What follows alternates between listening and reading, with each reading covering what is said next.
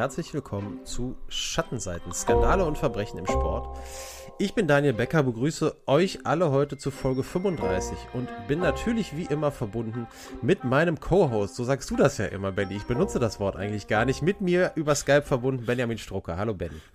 Hallo Daniel und hallo an alle Hörerinnen und Hörer. Ja, Co-Host, ich weiß nicht, irgendwie hat sich das so eingebürgert bei mir. Ja, das stimmt. Sagst du auch im Nachschlag immer Co-Host. Ja, richtig. Co-Host Julius. Ja. Da ja, gibt es noch weniger ähm, Variationen bei der, bei der Eröffnung. Stimmt. ja, ich habe es eben schon gesagt. Folge 35 haben wir heute. Wir feiern Geburtstag, Benny, tatsächlich. Wir feiern einjähriges äh, Schattenseitenjubiläum, denn wir nehmen am späten Freitagabend auf.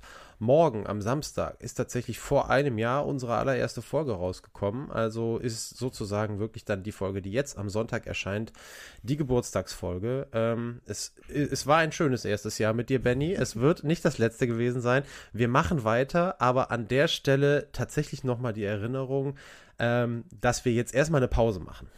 Ähm, wir hatten es letzte Folge ja schon mal angekündigt.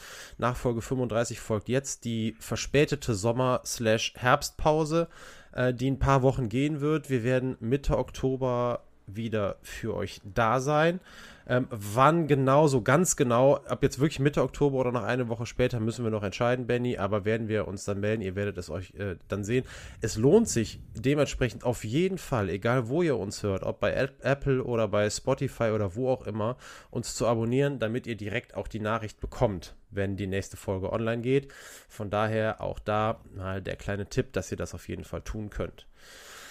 So, aber jetzt, Benny, du hast angeteasert in der vergangenen Folge, dass wir eine, äh, ein neues Feld wieder betreten. Auch nach 35 oder 34 Folgen Schattenseiten haben wir längst noch nicht alle Sportarten abgegrast. Und daher jetzt erstmal die Frage, Benny, ähm, was machen wir? Ja, richtig. Wir haben äh, tatsächlich nochmal eine neue Sportart. Ich meine, wir haben, wie du schon richtig sagst, noch einige mehr im Prinzip. Ähm, manche mit mehr, manche mit weniger Skandal, manche, wo es ganz schwer ist, auch wenn man schon mal ein bisschen vorsichtig sucht, was zu finden. Äh, der Gruß geht an Handball, Handball. zum Beispiel. genau. Ja, genau. ähm, kann man sich vielleicht aber auch die auf die Fahne schreiben, ne? als Handballfan, muss man ja. auch wiederum sagen. Äh, ja, und diesmal äh, sind wir ja im Skateboarden also eine, ja, jahrelang wahrscheinlich eher als Trendsportart, glaube ich, kann man schon sagen, äh, bezeichnete Sportart, mhm. die ja auch dieses Jahr olympisch war. Äh, von daher würde ich sagen, mit Sicherheit das ähm, Feld äh, Sportart mit dem Haken ähm, mhm. beenden kann hier für die, für die Folge. Falls der ein oder andere Skeptiker vielleicht noch da draußen ist, aber wir haben ja auch schon mal Schach gehabt. Und da hatten wir ja auch schon mal drüber gesprochen. Ich denke aber, Skateboarden ähm, hat den Sprung auf jeden Fall geschafft. Ähm, also spätestens jetzt natürlich mit Olympia, aber äh, sicherlich auch schon, schon in der Zeit davor. Und ähm, ja, da geht es größtenteils um, um die 80er Jahre und die Anfang der 90er Jahre. Eine, eine Zeit mit einem sehr, sehr großen Skateboard-Hype, vor allem in den USA, aber auch nicht nur in den USA. Und wir sprechen über einen der äh, ganz großen Stars der damaligen Zeit, über Mark Rogowski, der als Skater einfach nur als Gator bekannt war. Also Gator wie jetzt zum Beispiel bei Alligator hinten dran. Ähm, und ja, der gehörte wirklich zu der absoluten Elite in den 80ern. Ein Mann, der auch richtig viel Geld verdient hat oder ziemlich jung auch zu der Zeit noch gewesen ist, da muss man dazu sagen. Und ähm, ja, so ein bisschen auch den Ruf hatte, der, der Rockstar der, der Szene zu sein. Aber ja, unterwegs war mit bekannten Namen, wie unter anderem einem, ich denke, den auch viele, viele wahrscheinlich kennen, mhm. die mit Skateboarden jetzt so nicht viel zu tun haben. Das ist nämlich Tony Hawk. Und ähm, ja, Rogowski war wirklich auf Augenhöhe mit solchen Leuten unterwegs, bevor er dann ähm, 1991 einen, äh, ja, ein fürchterliches, fürchterliches Verbrechen begangen hat, äh, eine, eine junge Frau vergewaltigt und ermordet hat und bis heute im, im Gefängnis sitzt. Und ja, seine Geschichte betrachten wir jetzt hier in, dem, in, der, in dieser Folge äh, ja im Prinzip von Anfang an bis heute, so gut es zumindest geht, aber natürlich mit dem Schwerpunkt auf den 80er Jahren und Anfang der 90er und dem besagten Verbrechen. Ja, alles klar. Früher, ich weiß nicht, ob du das äh, Computerspiel kennst, You Don't Know Jack. Ja, da hat der ich, Host, der Jack immer gesagt, wenn es dann, oder meistens gesagt, bevor es dann in die Runde äh, losging, hat er gesagt, Sie sind bereit, ich bin bereit, dann legen wir doch einfach los. Das hat er immer gesagt. Und damit, Benny, starte mal äh, in die Geschichte von Mark Rogowski. Ja, genau, das machen wir. Wir starten zuerst am 10. August 1966. Äh, unsere Hörerinnen und Hörer kennen das. Einmal äh, zumindest kurz ähm, in, die, in die Biografie, in die Kindheit noch zurück. Da ist nämlich Mark Rogowski als Mark Anthony Rogowski in Brooklyn, New York geboren, an der Ostküste der USA. Da blieb er aber nicht lange, sondern äh, sollte nicht lange dauern, bis es an die Westküste ging. Schon im Alter von drei Jahren zog er nämlich mit seiner Mutter nach Escondido in Kalifornien, eine Stadt nördlich von San Diego gelegen, nachdem sich seine Eltern geschieden hatten. Und obwohl die meisten seiner Freunde eher dem Surfen zugetan waren, sicherlich kein Wunder natürlich, Kalifornien, Ende der 60er, Anfang der 70er Jahre, ähm, begann Rogowski allerdings im Alter von sieben Jahren mit dem Skateboarden. Er war allgemein ein sehr sportliches Kind, spielte in seiner Kindheit auch regelmäßig Baseball im Verein, in Little League Baseball, wie man in den USA sagen würde, also bei den, bei den Kindern, die haben das ja auch richtig organisiert da drüben. Doch seine äh, wahre Leidenschaft war und blieb eben das Skateboarden und so war er auch schon als Kind in sehr vielen Skateparks in seiner Umgebung unterwegs. Und ähm, er hatte viel Talent, allerdings nicht besonders viel Geld. Und deswegen galt er immer so ein bisschen als Außenseiter, der jetzt auch nicht irgendwie die, die teuren äh, Bretter da, dabei hatte und eher so ein bisschen abseits von den, von den, ich sag mal in Anführungszeichen, coolen Jungs in seinem Alter äh, geskatet hat. Aber dennoch wurde er im Alter von zwölf Jahren von einem Skate-Team in seiner Gegend entdeckt und unter deren Fittiche genommen.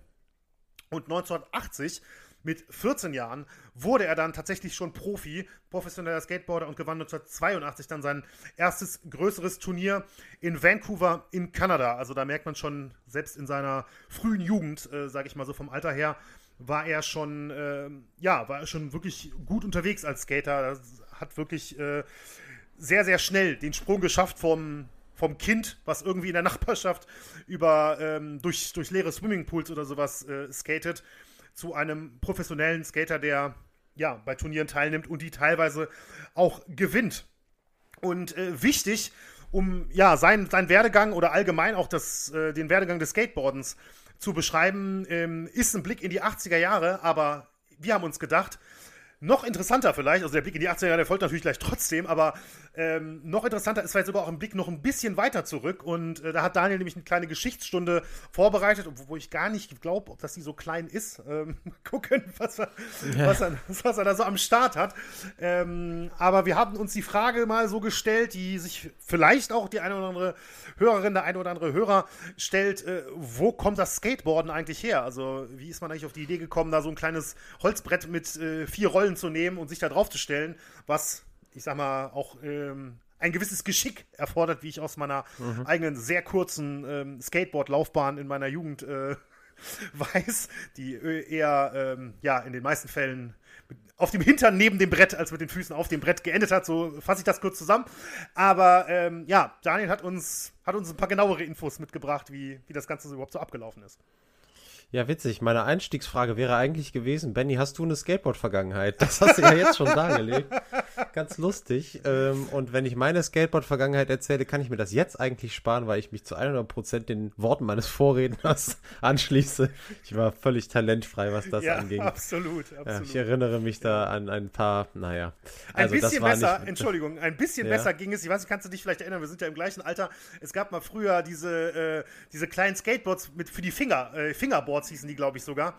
Ähm, die waren zumindest bei mir in der Schule äh, relativ weit verbreitet. Da konnte man dann quasi mit, dem, mit den Fingern ähm, ja, versuchen, die Tricks nachzumachen, die man normalerweise halt mit den Füßen macht. Das hat ein bisschen besser funktioniert, aber ja. ja. Hatte ich auch, war ich genauso schlecht drin. Konnte ich auch nicht, weiß ich nicht. War, war nicht so mein Ding, wohingegen äh, die, der Kleidungsstil, der mit dem Skateboarden äh, verbunden war, damals äh, wie auch noch weiter vorher, den, äh, den habe ich durchaus gut gefunden und äh, war auch mit Vans und mit sehr tief unten sitzenden Baggy Pants äh, unterwegs eine Zeit lang. Naja, aber auf dem Board keine so gute ja, Figur Brett unterm Arm und die Kleidung, das hat ja dann auch schon mal Eindruck gemacht, ne, vielleicht. Ja, absolut. genau. Nun ja, also du hast ja gesagt, die, ähm, die so ein bisschen die Geburtsstunde des Skateboarding wollen wir uns in dieser kleinen Rubrik, äh, kleinen, aber feinen Rubrik Geschichtsstunde anschauen. die hat dieses Mal äh, ja die Überschrift die Geburtsstunde der Asphaltsurfer und da kann man schon erahnen, wo das Ganze herkommt. Äh, wir beamen uns jetzt also mal wieder zurück durch die Zeit, wie wir das ja immer machen in der Geschichtsstunde und zwar in die 1950er Jahre. Flugrichtung von hier aus gesehen, natürlich Westen. Kurz vor dem Ziel, wir sind schon über US-amerikanischem Boden, Benny, müssen wir zwei uns aufteilen. Du biegst links ab, landest äh, auf Hawaii, ich fliege weiter geradeaus, lande in Kalifornien, denn die Geburtsstunde findet tatsächlich ziemlich parallel in diesen beiden Orten statt oder an diesen beiden Plätzen, auf Hawaii und in Kalifornien. Die Geschichten ähneln sich aber sehr, so dass man die jetzt eigentlich für beide zusammenfassen kann. Denn begeisterte Surfer eben auf Hawaii, der Heimat des Surfens und weitere Surf-Mekka Kalifornien haben die Idee, das Gefühl des Wellenreitens, das sie so lieben, auf die Straße zu übertragen und auf die Straße zu bringen. Und äh, zu Beginn der 1950er Jahre eben tüftelten einige Surfer, vornehmlich natürlich an Tagen mit schwachem Wellengang, wo sie nicht draußen auf dem Meer waren, an Konstruktionen herum aus verkürzten Surfbrettern teilweise damals, an deren Unterseite Metallrollen angebracht wurden. Allerdings noch ohne die heute längst gängigen Kugellager in den Rollen drin. Also es waren wirklich sehr rudimentäre Bretter damals. Als weitere Vorlage neben dem Surfbrett galt dabei sowohl auf Hawaii als eben auch in Kalifornien der klassische Rollschuh. Und die Idee war also, wie gesagt, das Surfen soll dadurch eben auf die Straße gebracht werden. Jetzt habe ich eine ganz, ganz schnelle Quiz-Schätzfrage, Benny, weil mich das Ergebnis da überrascht hat. Das muss man, das kann man vielleicht auch gar nicht wissen. Also es gibt überhaupt keinen Druck. Ähm, also es ist wirklich eher einfach eine, eine, eine Schätzfrage als jetzt wirklich eine Quizfrage. Wann glaubst du, wurde der erste Rollschuh erfunden? Der erste Rollschuh. Ähm, hm. Ich würde, da würde ich schon ziemlich weit zurückgehen und ich sag mal 1826. Das ist nicht schlecht. Die 1800 vorne ist schon mal ganz gut. Das war 1863. Ähm, wenn man sich so überlegt, was man für Bilder mit äh, Roller Discos und so vor, vor, der, vor, den Augen hat, hätte ich persönlich gedacht, dass es irgendwie später passiert ist und war überrascht, mhm. dass es eben schon 1863 war vom Amerikaner James L. Plimpton. Das noch ganz kurz. Der hat sich diese Idee da patentieren lassen. Wir wollen jetzt aber zurück zu den Skateboards. Ähm, die Form der Skateboards damals, haben wir gesagt, Hawaii und Kalifornien, ähnliche Entwicklungen, war eben der Form der flachen Surfboards nachempfunden und das änderte sich auch nicht, als Ende der 1950er Jahre dann die Spielzeugindustrie auf diesen Trend aufmerksam wurde und die ersten kommerziellen Boards auf den Markt gebracht wurden. Bis Ende der 1960er Jahre breitete sich dann die erste große Skateboardwelle in den USA aus. Und in dem Zuge kamen auch die ersten Komplett-Skateboards auf den Markt. Noch immer mit flachem Brett, aber teilweise mit deutlich weiterentwickelten Achsen, die nun eben nicht mehr denen der klassischen Rollschuhe nachempfunden waren. Äh, es gibt noch ein paar weitere bahnbrechende Entwicklungen jetzt bei, dem, bei den Skateboards, die wir auch jetzt noch eben verfolgen wollen bis wir ähm, eigentlich sehr, sehr nah auch an den heutigen Boards dann schließlich angekommen sind. Äh, und auch nah an der heute schon mal kurz angesprochenen gelebten Kultur rund um das Skateboarding. Äh, die Firma Vans, eben auch schon mal genannt, 1966 gegründet, tatsächlich auch schon. Äh, die Schuhe und Kleidung für die Skateboard-Community haben die hergestellt, sind noch heute eine der wichtigsten Firmen, waren auch damals in meiner Kindheit, Jugend. Bei uns war es zusammen mit Etnies äh, tatsächlich äh, die beiden äh, führenden Firmen, von denen alle zumindest mal wenigstens äh, Schuhe haben wollten. Und dann gab es 1963 mit Einführung der ersten Events und Competitions dann auch diesen kleinen Entwicklungssprung hin zu einer Sportart, wirklich. Weg von so ein bisschen vom Trend zu einer Sportart. Es wurde sich miteinander gemessen. Ne? Das, man wollte sowieso darstellen, was kann man. Dann ist die Competition und das Event nicht weit. Da also 1963 die ersten äh, Schritte. Und was half bei der ganzen Entwicklung, die jetzt auch folgte, war wirklich eine der bahnbrechendsten äh, Erfindungen oder sagen wir vielleicht in dem Fall eher Weiterentwicklungen, als nämlich ein Mann namens Larry Stevenson Ende der 1960er Jahre das Kicktail erfand. Kicktail war eine Innovation des Skateboardbretts oder Decks, wie man ja auch sagt. Und das Kicktail hat sich sehr, sehr schnell durchgesetzt, hat nämlich den wahnsinnig großen Vorteil gehabt, dass die Manövrierfähigkeit extrem verbessert wurde dadurch, dass das Brett eben an beiden Enden geneigt war. Und damit haben wir eben auch jetzt die Form, die wir bis heute von Skateboards kennen. Es gibt mittlerweile ja oder, oder schon längst wieder auch diese ganz flachen Bretter ähm, und, und Boards mit flachen Brettern, aber ähm, ich glaube, die nennen sich auch anders. Ich bin überhaupt kein Experte dabei, aber die sind wirklich nur zum Cruisen gedacht. Und ähm, diese äh, gebeugte Form des Skateboard-Decks, die lädt eben dazu ein, auch Tricks damit zu machen. Ebenso bahnbrechend fast wie diese Erfindung kann man sagen, war dann die, die Idee von Skater und Surfer Frank Nasworthy, der anstatt der Metallrollen, die ja auch unfassbar laut waren, dann die weicheren Urethanrollen erstmal damit experimentiert hat und sie dann schließlich unter das Board montierte. Auch das hat sich sehr, sehr schnell durchgesetzt und dann gab es mit der Erfindung des Olli. Das sagt wirklich jedem was, der irgendwann mal auf einem Skateboard gestanden hat. Und das ist der allererste Trick, den man versucht zu erlernen. Der Olli ist, ja, ich will ihn jetzt auch gar nicht erklären, das ist jetzt auch, es ist eigentlich ein sehr simpler Trick für heutige Verhältnisse.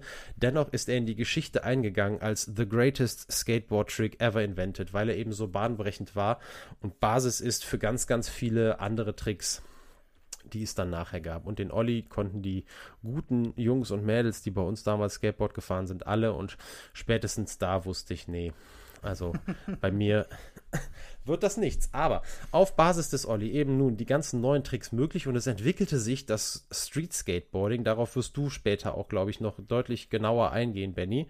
Ähm, und das wurde dann zur führenden Bewegung und auch wenn dann ab den 1980er Jahren andere Trendsportarten aufkamen, zum Beispiel das BMX-Fahren ähm, und die auch wirklich dann zur ernsthaften Konkurrenz für Skateboarding wurden, war die Kerncommunity mittlerweile weltweit, vor allem natürlich auch in den USA, so stabil und so groß, dass das Skateboarding eben diese, diese für so viele Sportarten diese schwierige Entwicklungsstufe vom Trend hin zum etablierten Sport äh, und zur Freizeitbeschäftigung längst genommen hat. Damit könnten wir am Ende sein dieser Geschichtsstunde. Aber bei mir auf dem Notizzettel steht jetzt ein Epilog. Wir sind ja in den 1980er Jahren angekommen, Benny, und damit sind wir eigentlich dann auch bei dem nächsten Themenpunkt, den du ansprechen willst. Hast ja eben schon gesagt.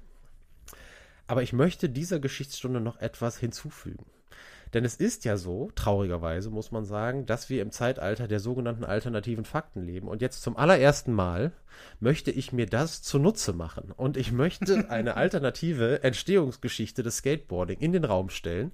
Und dann ist das ja so üblich, ne, bei alternativen Fakten oder überhaupt, wenn man in Betracht zieht, dass es alternative Fakten überhaupt geben könnte, was ja ein Paradoxon ist. Aber nun gut darf danach jeder für sich selber entscheiden, was Fakt ist und was Fake. Und jetzt springen wir ins Jahr 1985 und finden uns wieder auf einem Parkplatz im Städtchen Hill Valley. Ein junger Amerikaner namens Marty McFly macht sich nachts um 1 Uhr natürlich auf seinem heißgeliebten Skateboard auf den Weg zum Parkplatz des Einkaufszentrums Twin Pines Mall. Dort trifft er auf einen guten Bekannten, den Wissenschaftler. Und ne, jeder, der sich mal mit alternativen Fakten beschäftigt hat, weiß, dass irgendwoher irgendwelche Pseudowissenschaftler gezogen werden. Da darf natürlich auch hier nicht fehlen. Ich will aber Dr. Emmett Brown nicht zu nahe treten. Der war durchaus in Ansätzen zumindest auch ein ernstzunehmender Wissenschaftler und er hat was geschafft. Das müssen wir nämlich jetzt auch im Schnelldurchlauf erzählen, damit das nicht ausartet. Aber Brown präsentiert seinem Freund Marty einen umgebauten DeLorean, das berühmte Auto mit den Flügeltüren.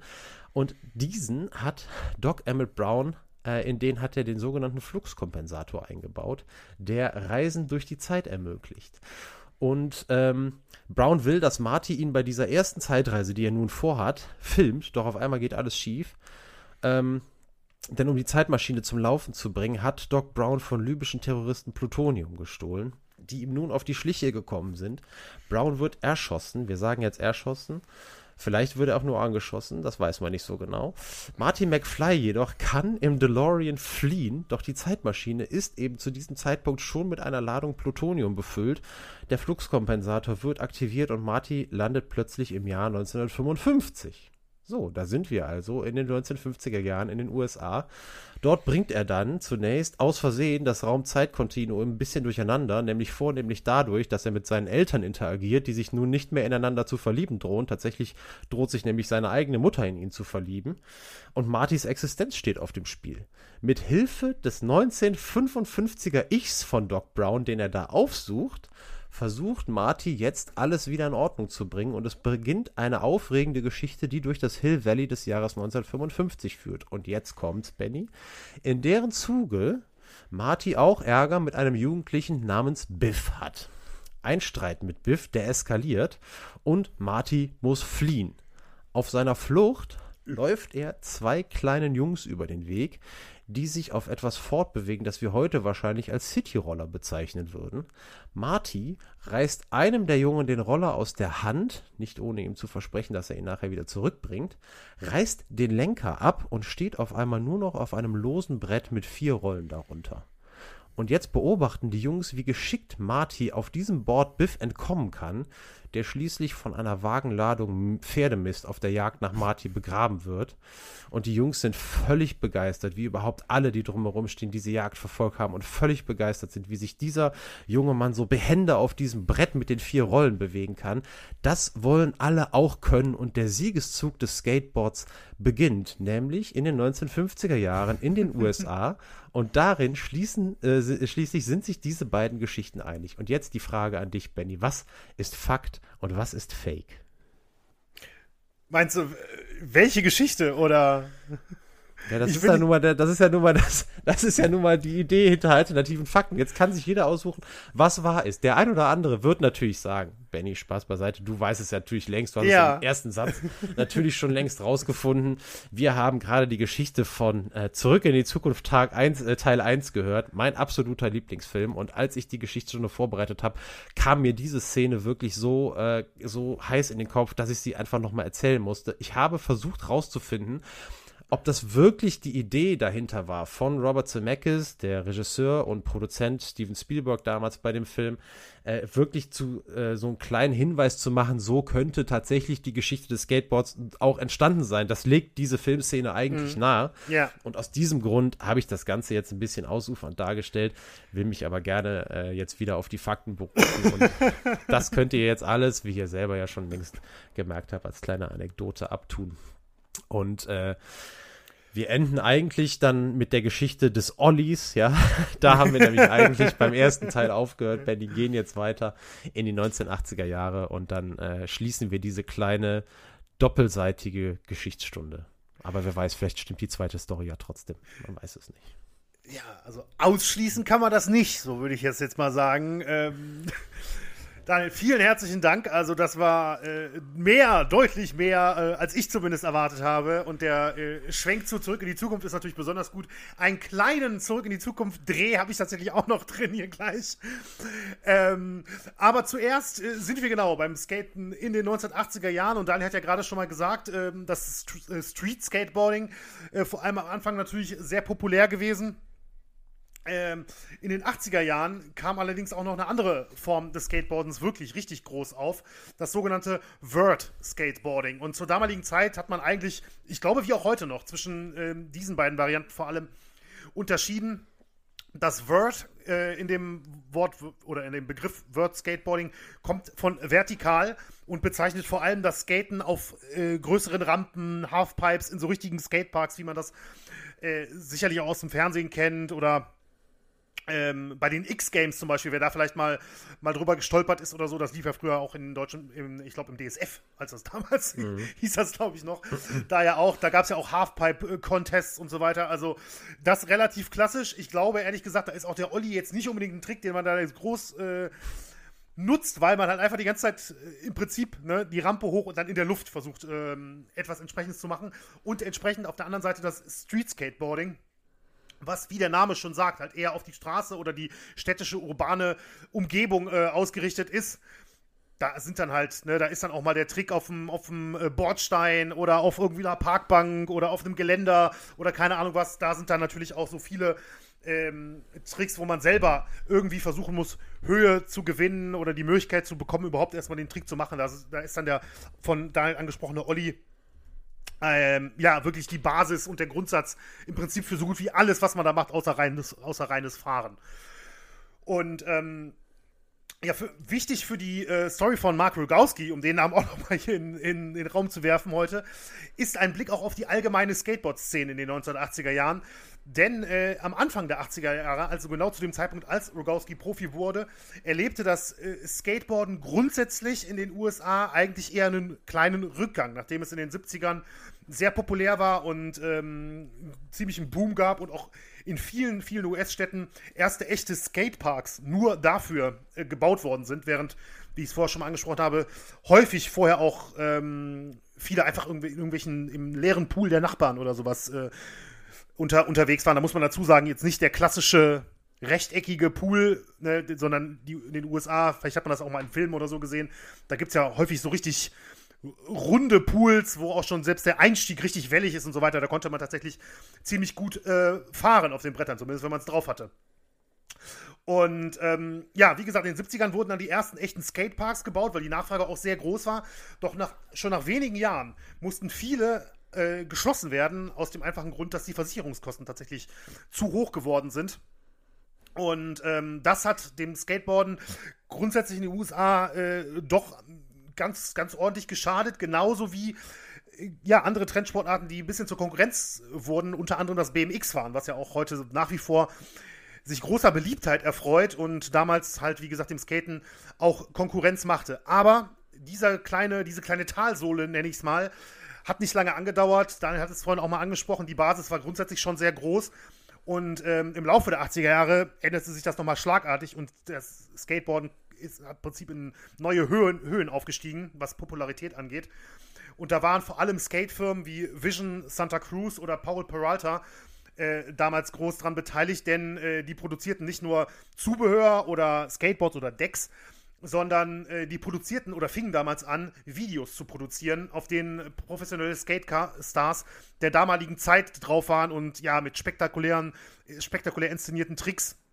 Dazu irgendwelche coole Musik und ähm, ne, das war dann häufig auch Punkrock und sowas. Das gehörte ja auch irgendwie zur, zur Skateboard-Szene der damaligen Zeit. Und dann gab es da halt einfach 60-minütige, 80-minütige Videos, wo es die ganze Zeit super spektakulär war.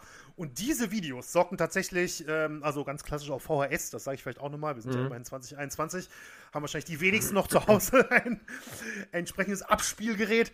Ähm, ja, diese Videos sorgten tatsächlich für einen richtig, richtig großen äh, Boom denn sie liefen in vielen Skate-Geschäften, äh, gerade auch in Kalifornien, auf Fernsehern, im Schaufenster oder im Laden, auf Dauer, wirklich in absoluter Dauerschleife und äh, zogen massenweise Kinder und Jugendliche an, die dort teilweise wirklich äh, mit der Clique oder mit Freunden stundenlang abhingen, um sich eben diese Videos anzuschauen. Das hat also wirklich den, den Nachwuchs, sage ich mal, ähm, extrem, extrem dafür begeistern können. Und dazu kommt tatsächlich, was Daniel gerade als alternativen Fakt dargestellt hat, zumindest garantiert, äh, würde ich behaupten, auch mit für den großen Boom Mitte der 80er gesorgt. Eben der Film Zurück in die Zukunft 1985 in den USA in die Kinos gekommen. Ähm, mit Michael J. Fox als Marty McFly. Denn selbst Tony Hawk, der, ja, ich habe es schon mal angesprochen, vielleicht, ich glaube sogar mit ziemlicher Sicherheit berühmteste der Skateboarder aller Zeiten, ja. Mhm. ja. Der sagte später einmal in einem Interview, dass er mehrere wirklich legendäre Profis kennt und es mehrere legendäre Profis gibt, von denen er ganz sicher weiß, dass sie mit dem Skaten angefangen hätten, nachdem sie zurück in die Zukunft gesehen hätten. Also ich glaube, ähm, das kann sich der Film auf jeden Fall auf die Fahne schreiben. Und das finde ich, mhm. muss, muss ich auch ganz ehrlich sagen, finde ich auch echt irgendwie eine nette Anekdote.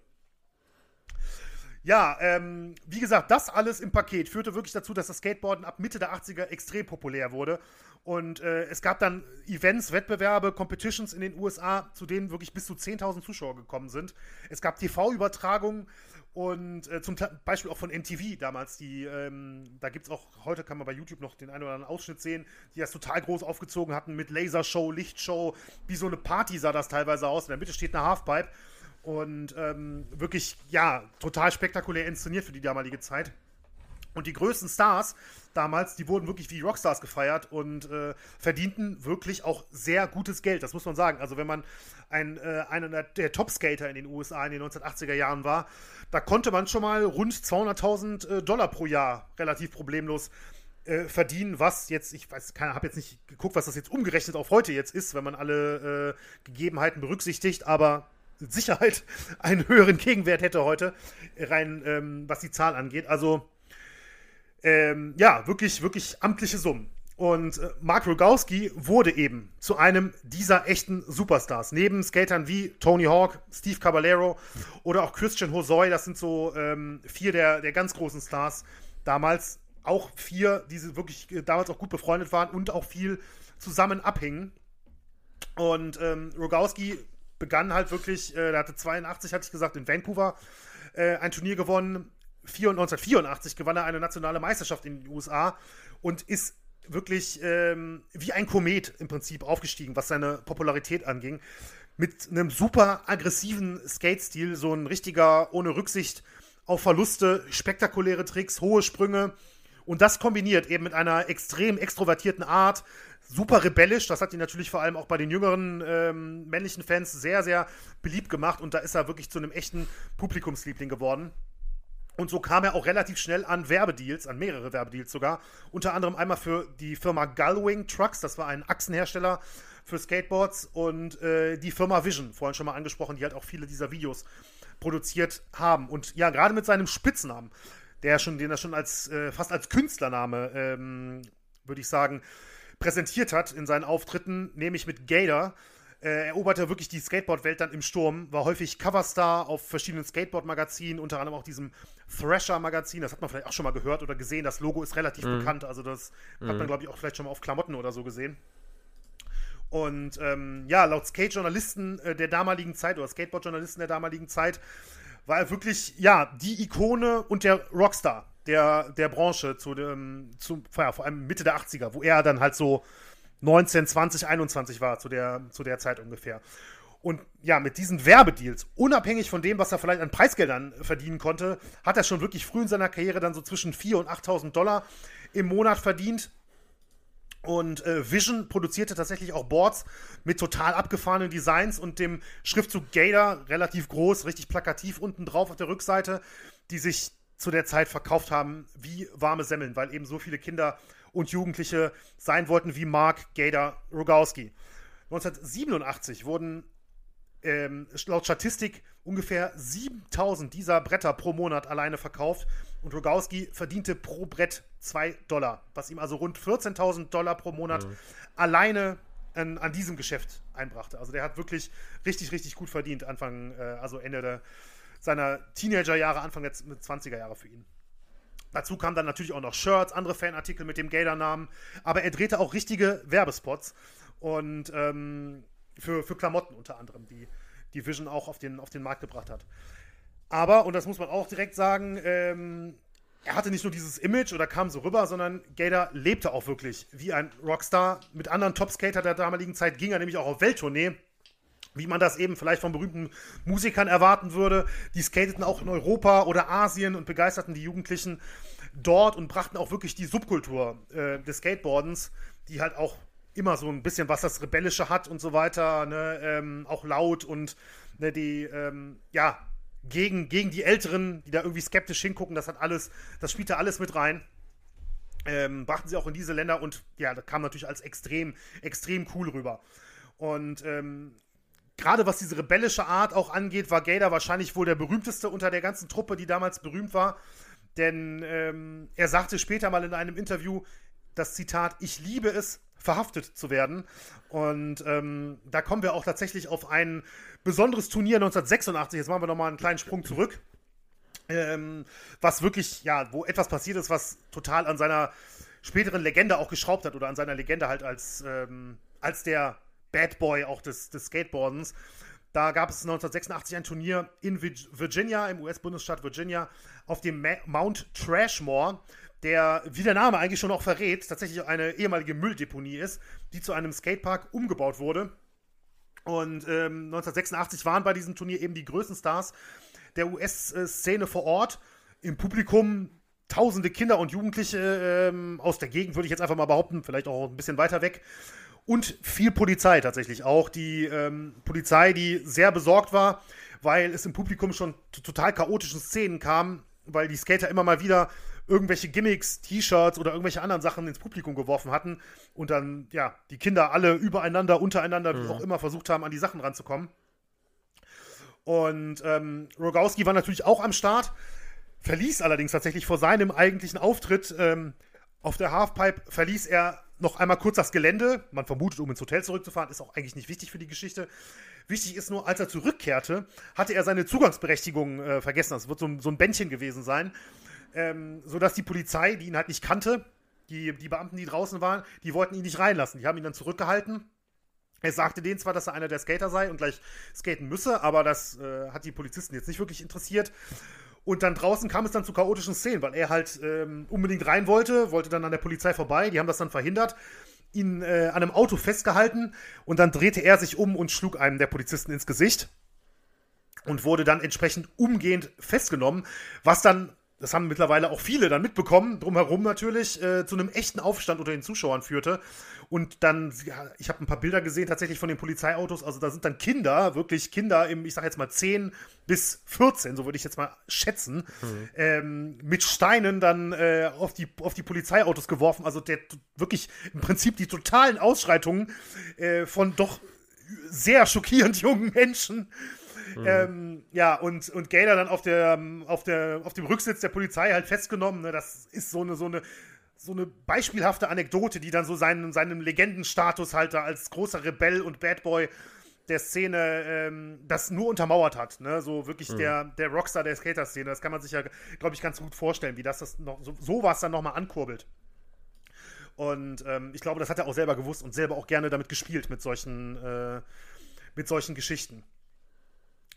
Ja, ein Jahr später, 1987 sind wir dann jetzt wieder, lernte er dann bei einer Skate-Show in Scottsdale im US-Bundesstaat Arizona ein Mädchen kennen. Dazu muss man sagen, Rogowski galt zu dem Zeitpunkt schon als totaler Frauenheld, der sehr viele Groupies auch hatte, denn mit der Zeit ist das Skateboarden so beliebt geworden, dass nicht nur die jungen Jungs dann da waren, sondern bei vielen Turnieren halt auch äh, Mädchen im, im Teenageralter da waren.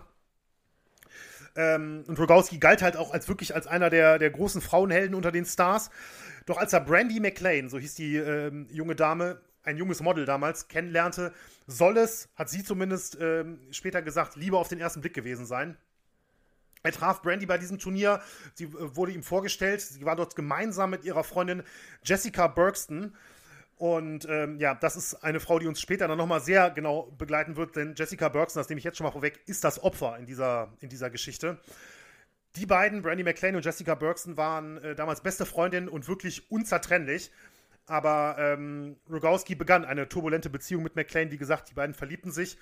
Und ähm, Brandy McLean begleitete ihn im Prinzip von da an mehr oder weniger zu allen Turnieren, an denen er teilnahm. Die waren wirklich nur noch zusammen unterwegs. Beide spielten auch gemeinsam tatsächlich in mehreren Werbespots und äh, Promo-Videos für Vision mit. Also selbst ähm, sein Sponsoring- und Werbepartner hat dann auch seine Freundin mitverpflichtet. Und ähm, ja, Rogowski verdiente, wie, wie ich vorhin schon angedeutet habe, sehr, sehr viel Geld zu der damaligen Zeit und kaufte sich ein großes Anwesen an der Westküste in den USA und äh, zog dort Ende der 80er Jahre dann auch mit Brandy McLean zusammen. Und es schien zu dem Zeitpunkt eigentlich, also er war wirklich an der Spitze, kann man nicht anders sagen, zu dem, zu dem Moment. Also einer der größten Stars in seiner Sportart. Hatte alles im Prinzip jetzt eine Frau, die er liebte, großen Ruhm als, als Skater, Geld, Haus, Autos wie man sich das vielleicht so wünschen würde, an seiner, ne, wenn, man, wenn man jetzt daran denkt, was so eine Karriere hergeben kann. Doch, ähm, ja, dieser Höhepunkt, der sollte nur von sehr, sehr kurzer Dauer sein. Ähm, denn seine Karriere sollte nicht spät danach oder nicht lange danach einen wirklich tiefen Fall erleben. Und ähm, bevor wir da jetzt drauf eingehen und dann zu dem eigentlichen großen Verbrechen, was dieser Fall natürlich vor allem jetzt ähm, für, für die Folge hier prädestiniert, legen wir eine kleine Pause ein machen wir, äh, ihr kennt das natürlich alles schon, mit einem kleinen Stück Musik von unserem äh, Kollegen Mick. Und da nehmen wir dieses Mal Haunted. Ich glaube, das passt äh, von der Stimmung her auch ganz gut. Auch wenn es, glaube ich, das letzte Mal auch schon Haunted war, aber das ist mir jetzt egal. Ja. Äh, ist völlig egal, ja. Ja, und ähm, ja, melden uns gleich zurück mit einer kurzen Zusammenfassung äh, von Daniel und dann der weiteren Geschichte von Mark Rogowski, die dann eine sehr, sehr, sehr, sehr grausame Wendung nimmt.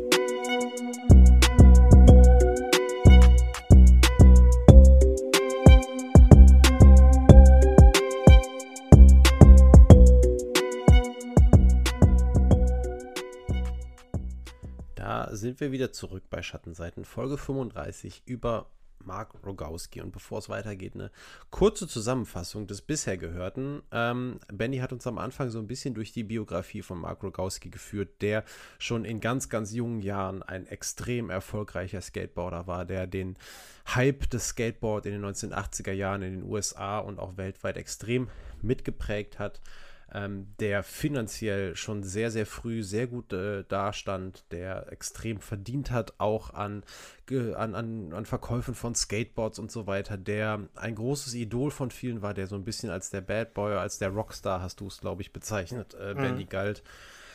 Und ähm, der dann, ähm, ja, der auch, wie du ja auch gesagt hast, sehr viele Groupies hatte, eine große Fanbasis, aber der sich dann Schlag auf Fall ähm, verliebt hat und ähm, ja, diese Liebe, die äh, sehr intensiv war, die ähm, begleitete ihn dann ähm, über die nächsten Jahre.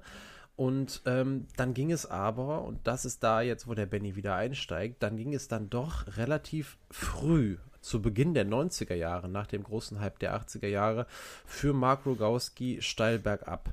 Und da steigst du jetzt wieder ein, Benny. Richtig, genau. Ähm, ich glaube, man kann sogar äh, noch ganz am Ende der 80er Jahre mit dem, mit dem Beginn dieses steilen Falls anfangen, denn der geht mit einher mit der Entwicklung, dass zum Ende der 80er Jahre das Vert Skateboarding relativ schnell immer unpopulärer wurde und das Street Skateboarding äh, wieder zum, ja, zum neuen Glanz, zum neuen Hype äh, wurde, zu, zurückgefunden hat was sich dann vor allem Anfang der 90er Jahre sehr extrem durchsetzen sollte. Der Grund war einfach, Straßen, Treppen oder halt allgemein so die städtische Inf Infrastruktur zum Skaten nutzen. Das konnte halt wirklich jeder, während man fürs Word, äh, Word Skateboarding halt wirklich äh, Skateparks, Rampen und so weiter brauchte. Und äh, irgendwie, glaube ich, ist zumindest mein Eindruck gewesen bei der Recherche auch so ein bisschen tatsächlich die Folge daraus, je populärer das Skaten wurde durch diese großen Stars, die auf den Halfpipes in der Luft hier irre Tricks gemacht haben und so weiter. Und je mehr Kinder, Jugendliche ähm, sich Skateboards gekauft haben, ich glaube, desto äh, stärker hat tatsächlich das Street Skateboarding davon profitiert und nicht das Word Skateboarding, weil eben natürlich die meisten Kinder und Jugendlichen dann einfach bei sich in der Siedlung, in der Einfahrt, was auch immer, auf dem Schulhof, ähm, unterwegs waren und halt nicht in den, in den großen Skateparks, die natürlich jetzt nicht an jeder Straßenecke waren.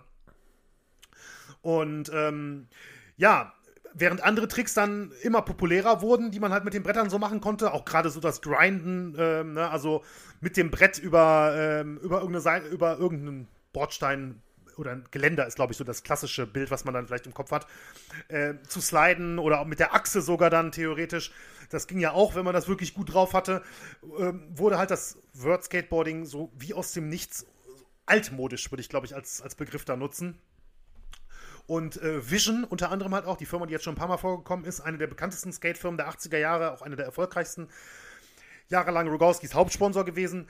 Die verpassten tatsächlich auch den Sprung und äh, meldeten noch Ende der 80er Jahre Insolvenz an, weil ähm, die auch wirklich, ja, den, den Wechsel in der, in der neuen Subkultur, die den Hype jetzt hier erlebt hat beim Skaten, relativ schnell ging das, wie gesagt, ähm, auch diesen Zug verpasst hatten.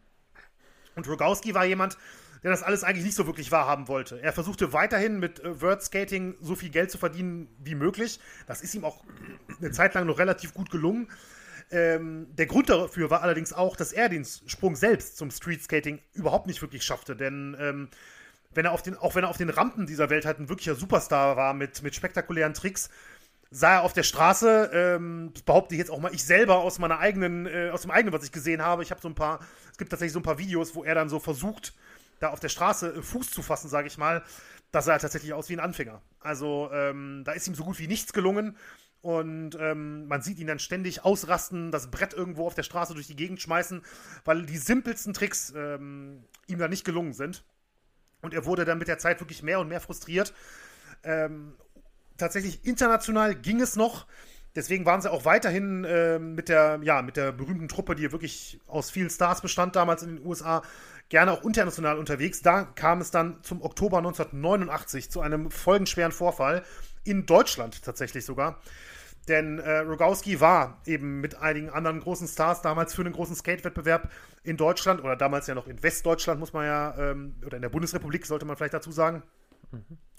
Und ähm, bei einer Party nach dem Wettbewerb ließ er sich so dermaßen volllaufen, dass er aus einem Hotelfenster im zweiten Stock fiel, weil er Zeugen zufolge überzeugt gewesen sein soll, dass er fliegen könne.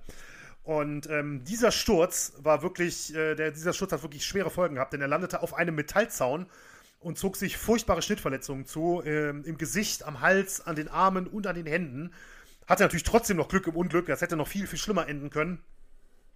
Aber er landete natürlich trotzdem erstmal im Krankenhaus, musste zusammengeflickt werden, ehe er in die USA zurückkehrte und dort mehrere Monate tatsächlich in einem Krankenhaus in San Diego blieb, wo plastische Chirurgen versuchten, ihn wieder herzurichten. Und als er dann aus dem Krankenhaus kam, da sind wir dann schon 1990, ähm, war er zwar optisch wieder äh, ziemlich derselbe, aber als Typ eigentlich nicht wiederzuerkennen, denn ähm, das fällt auch in eine Zeit, wo er seinen Namen tatsächlich änderte von Mark Rogowski zu Gator. Den hat er dann wirklich als mehr oder weniger Vornamen benutzt, den Spitznamen Gator Mark Anthony. Äh, er ließ ab da Rogowski weg, weil das der Nachname seines Vaters war, den er nie kennengelernt hatte. Und ähm, noch viel einschneidender war im Prinzip, dass er zu der damaligen Zeit den ehemaligen Surfer Orgi Constantino kennengelernt hatte.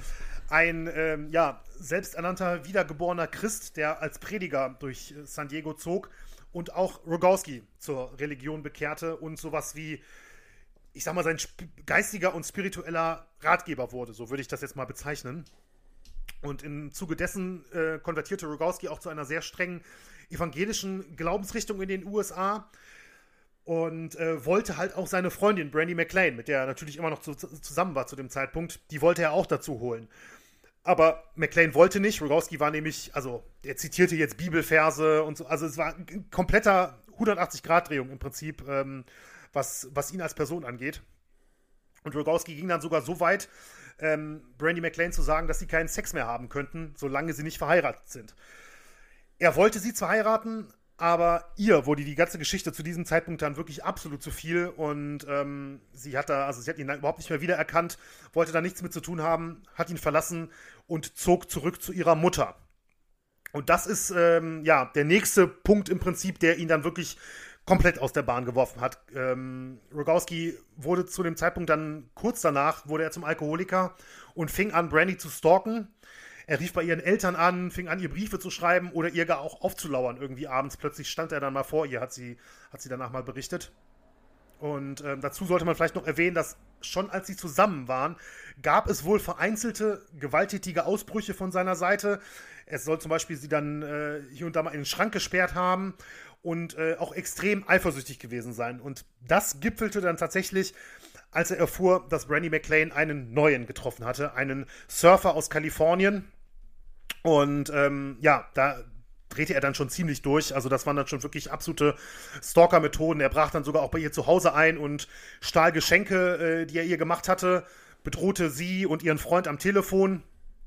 Es kam so weit, dass sich Brandy wirklich an die Polizei wandte, allerdings ohne Erfolg. Die, ich weiß, keine Ahnung, wollten, konnten, wie auch immer, äh, das Ganze nicht, nicht weiterverfolgen. Trotzdem gab es ihm dann nochmal eine Chance äh, für eine Aussprache, für ein Treffen und wollte mit ihm essen gehen. Rogowski holte sie ab, wir sind immer noch äh, 1990, fuhr aber mit ihr nicht in ein Restaurant, sondern für sie überraschenderweise, ähm, wie sie später erklärte, im Prinzip auf irgendeine Straße mitten im Nirgendwo, im, ähm, irgendwo in Kalifornien.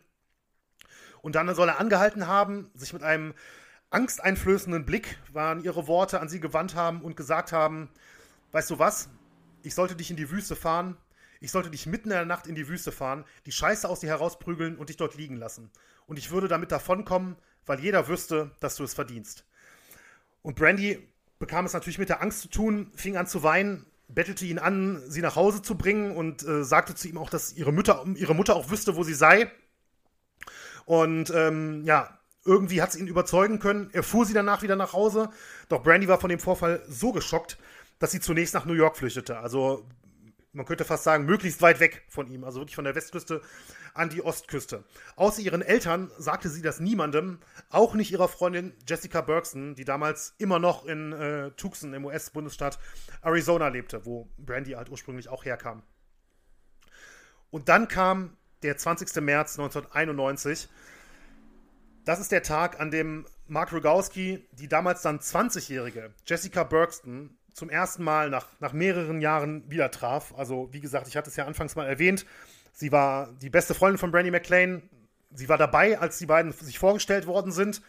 Ähm, aber Brandy zog halt zu ihm und ähm, Jessica Bergston blieb zu Hause in Arizona bei ihren Eltern im, ne, und hat nicht mehr so viel Kontakt gehabt zu dem, zu dem Zeitpunkt.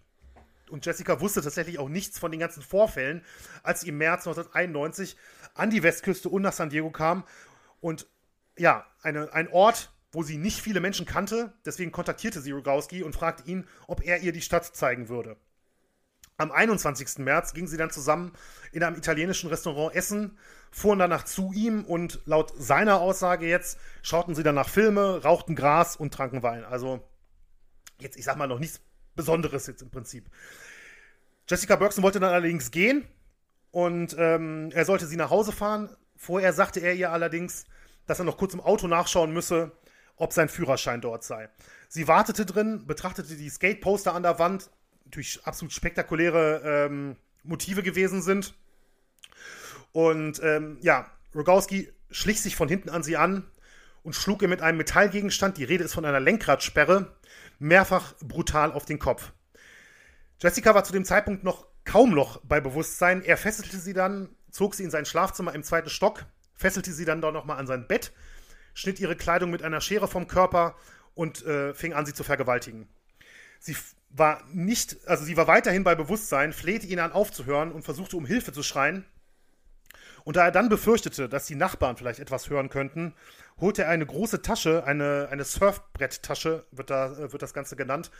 Also, ne, wie der Name schon verrät, eine Tasche, in die man normalerweise Surfbretter verstauen kann, deswegen entsprechend groß, äh, aus dem Schrank und packte Jessica in diese Tasche. Er schloss die Tasche, hielt seine Hand so lange auf ihren Mund, bis sie aufhörte zu atmen. Danach drehte er die Matratze um, damit die blutverschmierte Seite unten ist, packte Jessicas Leiche in dieser Surftasche, ihre Kleidung, die Fesseln die Lenk und die Lenkradsperre in den Kofferraum und fuhr mit ihr zwei Stunden in die Wüste hinaus. In einem abgelegenen Gebiet namens Shell Canyon hob er ein sehr flaches Grab aus und versteckte dort ihre nackte Leiche.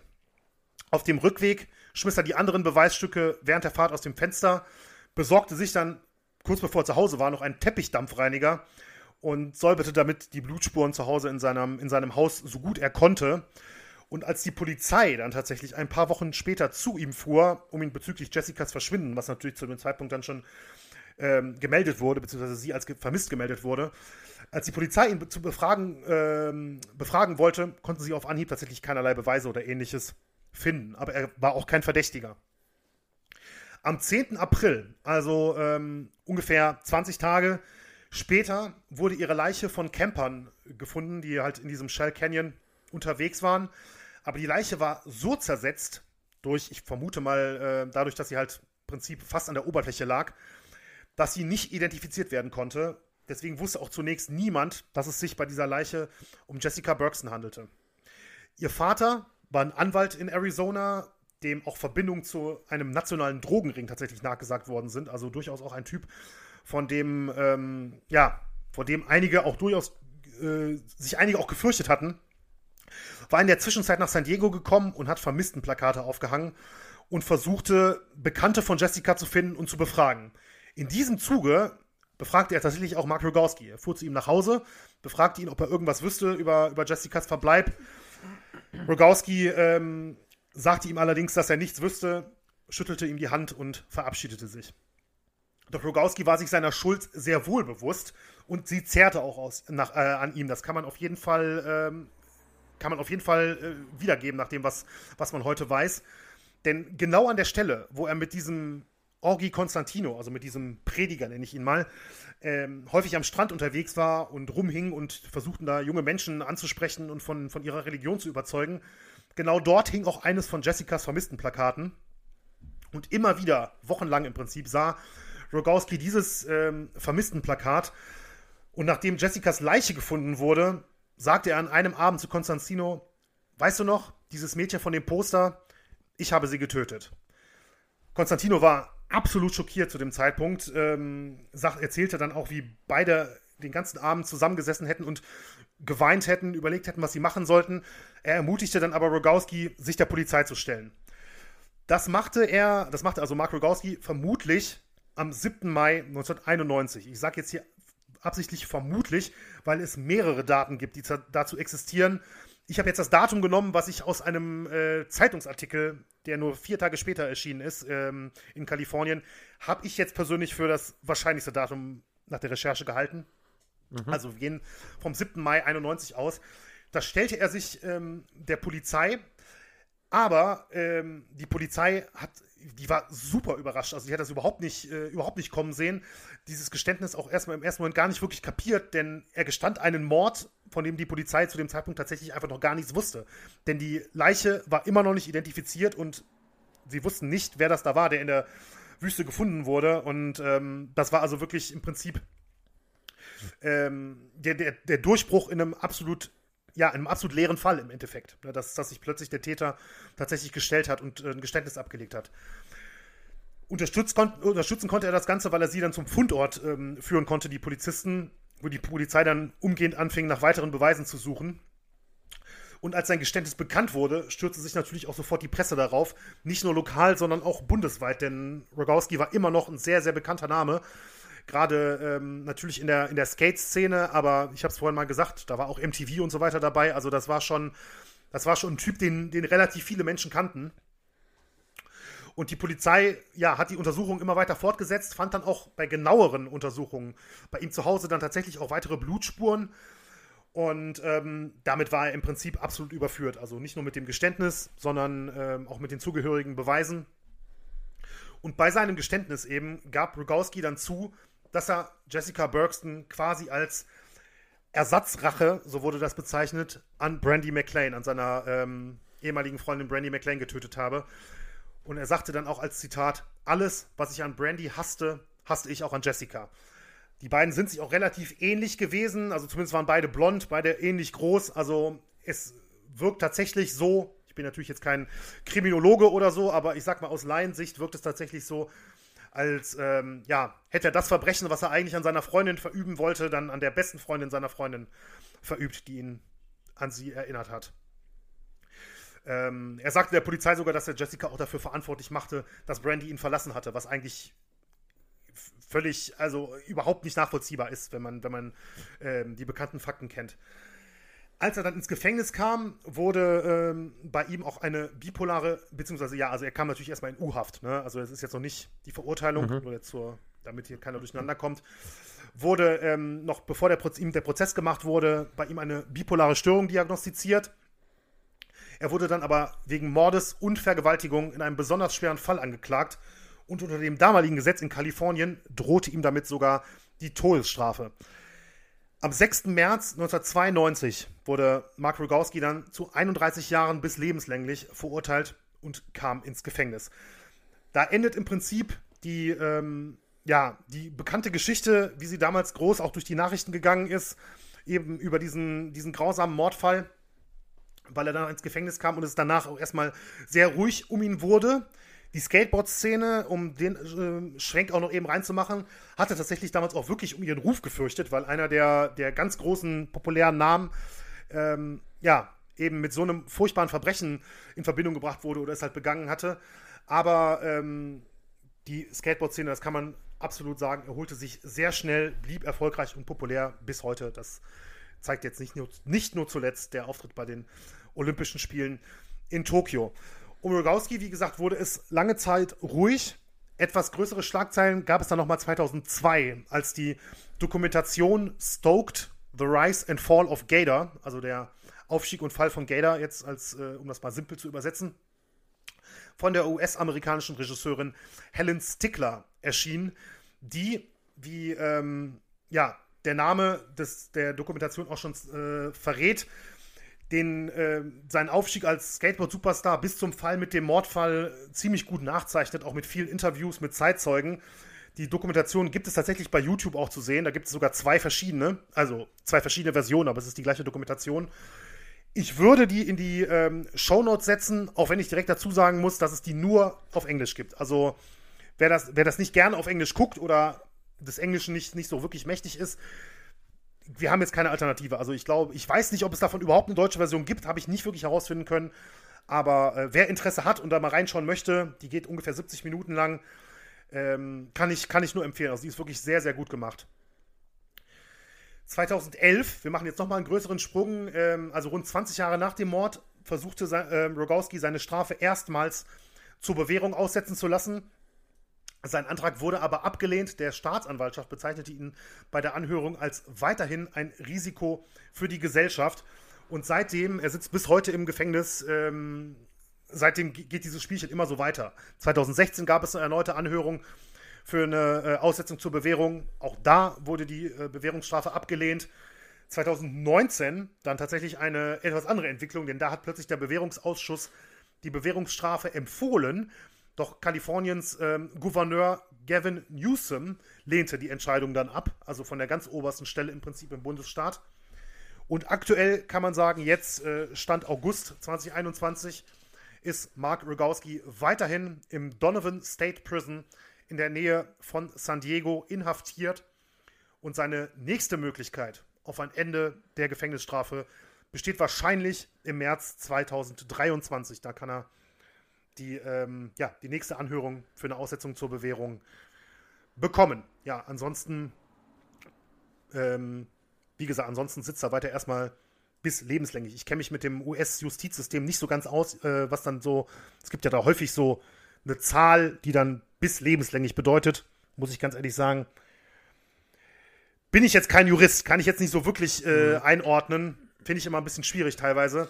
Ist ja, ähm, doch, habe ich den Eindruck, ein bisschen komplizierter als in Deutschland. Aber das nur mal so, weil, weil mir das immer mal wieder schon mal begegnet ist bei dem mhm. einen oder anderen Fall.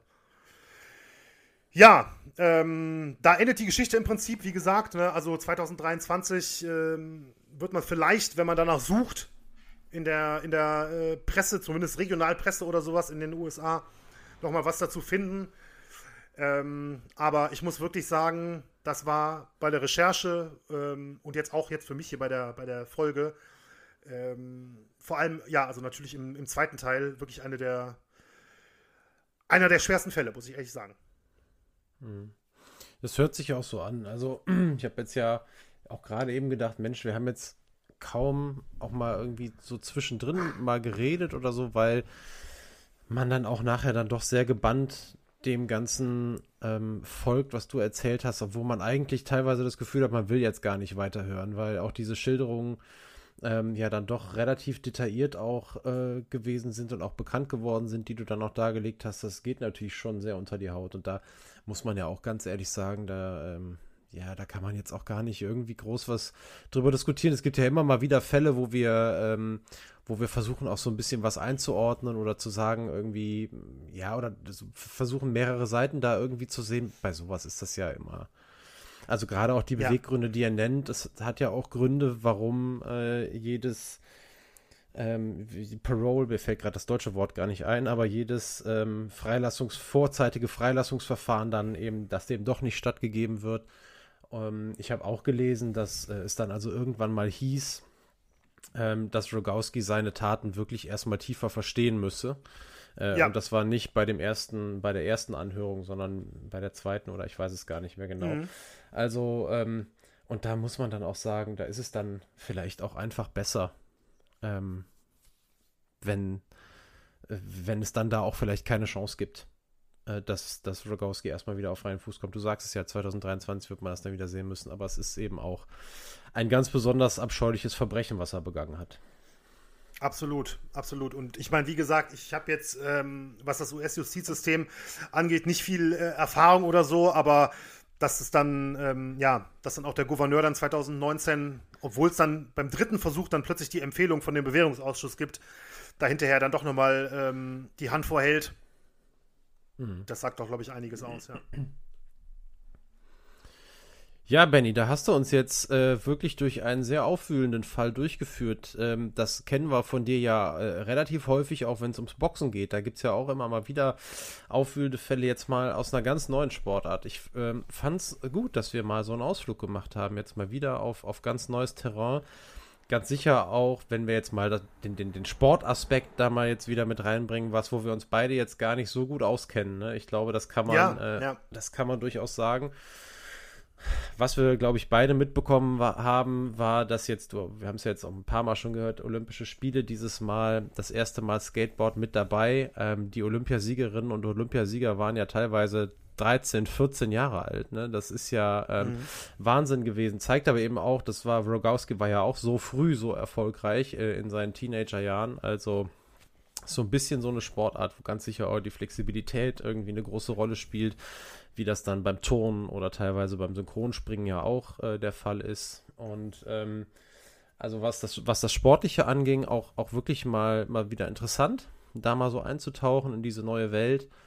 Und ähm, ja, dieser, dieser Dreh dann hinten raus, diese Tragik, die die Geschichte dann angenommen hat, ähm, ja, gehört eben auch in unserem Podcast, ist aber sicherlich auch ganz, ganz schwere Kost. Das muss man schon sagen. Aber gehört eben, ist so passiert. Dann, dann, dann soll es auch erzählt werden.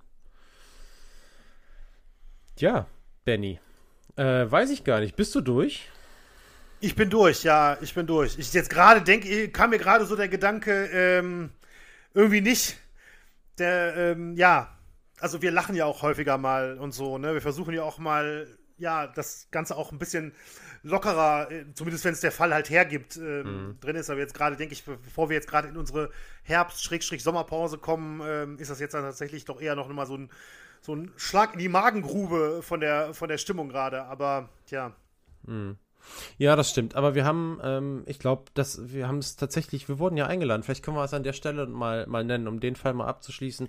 Äh, bei, stimmt, ja. bei Knorrs Woche, bei Moritz Knorr, der eine, ähm, eine einen Podcast hat, der allerdings auch auf Sportradio Deutschland, neues Sportradio tatsächlich, das es seit Ende Mai gibt, ein Radiosender deutschlandweit, der sich wirklich nur mit dem Thema Sport beschäftigt. Und da läuft samstags und sonntags Knorrs Woche. Und da waren wir eingeladen, ähm, beziehungsweise Benny konnte leider nicht. Das heißt, ich war alleine da. Aber da ging es eben auch darum, dass es in unserem Podcast, ähm, ja, eben auch, ihr, ihr, wisst das ja alle, die uns häufiger hören, ähm, ja, eine ne Mischung gibt aus eben solchen Fällen, die wirklich unter die Haut gehen ähm, und eben dann auch manchmal wieder Fällen. Und das brauchen wir auch. Ja. Ich glaube, das braucht ihr auch, das brauchen wir auch, dass man mal so einen Fall hat wie letzte Woche zum Beispiel, als es dann um Homburg und den Kondomsponsor ging. Äh, kann man natürlich ganz, ganz anders rangehen, als, als man das bei so einem Fall machen kann. Aber auch das, ähm, das immer so zu machen, wäre dann vielleicht auch langweilig. Und das gehört auch dazu, auch diese Geschichten einfach dann mal mit aufzunehmen. Danke dir auf jeden Fall, Benny. Ähm, das hast du super dargelegt. Äh, wir wissen jetzt, dass äh, zudem zusätzlich wissen wir noch, dass Skateboard durch Zurück in die Zukunft erfunden wurde. Dass es also ja. Ähm, keine keine Zeitreise, filmische Zeitreise war, sondern ein Film, der auf wahren Begebenheiten beruht. Das wissen wir seit heute. Und äh, ansonsten wissen wir, dass wir uns jetzt tatsächlich äh, eine Zeit lang nicht hören werden, äh, einige Wochen lang. Äh, Pause, die vielleicht aber auch mal ganz gut tut, dass wir uns wieder sammeln können und dann wieder total frisch und fröhlich in die nächste Ausgabe starten. Dann, wie gesagt, im Oktober. Und äh, ja, ich hoffe und ich denke mal, du schließt dich mir da an, Benny, ähm, dass ihr dann alle wieder dabei seid und bis dahin äh, das Wort noch weitergetragen habt und äh, Schattenseiten weiterempfohlen habt. Und ähm, in dem Sinne jetzt von mir schon mal, Benny, weil wir machen jetzt auch keinen Teaser, äh, glaube ich zumindest. Also ich, könnt, ich kann gar nichts teasern. Äh, du okay, hättest mich ja. wahrscheinlich gefragt, ne? Nee, ich kann gar Nein, nichts Nein, ich hätte dich gefragt, ob ich dich fragen soll. dann hätte ich gesagt, frag und dann hätte ich geantwortet, ich kann nichts sagen. Nee, also tatsächlich ähm, ist auch noch nicht klar, mit welchem Thema es weitergeht, äh, dann in einigen Wochen, aber es ist ja jetzt auch ein bisschen Zeit, äh, da was Schönes wieder auf die Beine zu stellen und dann freuen wir uns. Benny, wir werden äh, zumindest ja zwischendurch in Kontakt bleiben, halt nicht über Skype, sondern dann eher mal übers Telefon oder über WhatsApp. Alles klar, also das ist es von mir. Benny, die letzten Worte gebühren dir. Vielen, vielen Dank nochmal. Ähm, und dann hören wir uns alle ähm, in einigen Wochen dann wieder. Ja, vielen Dank, äh, Daniel, dir auch. Und ähm, auch wenn wir jetzt noch nicht genau wissen, mit welchem Thema oder wie genau wir zurückkommen. Ich glaube, äh, wenn wir eins festgestellt haben, dann, äh, dass es so vielfältig ist im Prinzip das Gebiet, in dem wir uns hier für den Podcast bewegen, wie gesagt, ich habe es am Anfang schon mal angesprochen, es gibt immer noch eine ganze, ganze Reihe Sportarten, die wir noch gar nicht bewegt, ähm, gar nicht behandelt haben. Es gibt aber auch noch ganz, ganz viele Themen in Sportarten, in denen wir schon mal waren. Also ich glaube, da kann man, ähm, da kann man auch wirklich aus dem Vollen schöpfen. Und ich muss auch sagen, ich bin, bin sehr gespannt, was wir uns dann aussuchen für die Comeback-Folge, nenne ich es jetzt einfach mal. Und ähm, ja, deswegen hoffe ich auch, dass, uns, dass ihr uns natürlich uns alle gewogen bleibt. Gerne auch nochmal mit einem ähm, mit einem iTunes-Kommentar oder einer iTunes-Review. Jetzt ist natürlich auch eine gute Zeit für Themenvorschläge. Ne? Also Absolut. die E-Mail-Adresse ist ja natürlich die ganze Zeit ähm, scharf geschaltet. Unter schattenseiten.podcast.gmail.com könnt ihr euch natürlich auch per Mail bei uns melden, wenn ihr irgendwie eine, einen netten Themenvorschlag habt oder alles mögliche, Lob, Kritik, Anregungen, was auch immer, immer gerne äh, gesehen und gelesen. Und ansonsten, ja, wer noch nicht so lange dabei ist, hat auch noch eine ganze Menge Folgen zum Nachhören. Das denn stimmt. das Gute ist ja, im Prinzip sind alle zeitlos. Und äh, ja, deswegen jetzt auch, das war jetzt mein Schlussplädoyer vor unserer, vor unserer kleinen Pause. Ich bedanke mich wie alle zwei Wochen fürs Zuhören und bis im Oktober diesmal. Genau. Tschö. Thank you.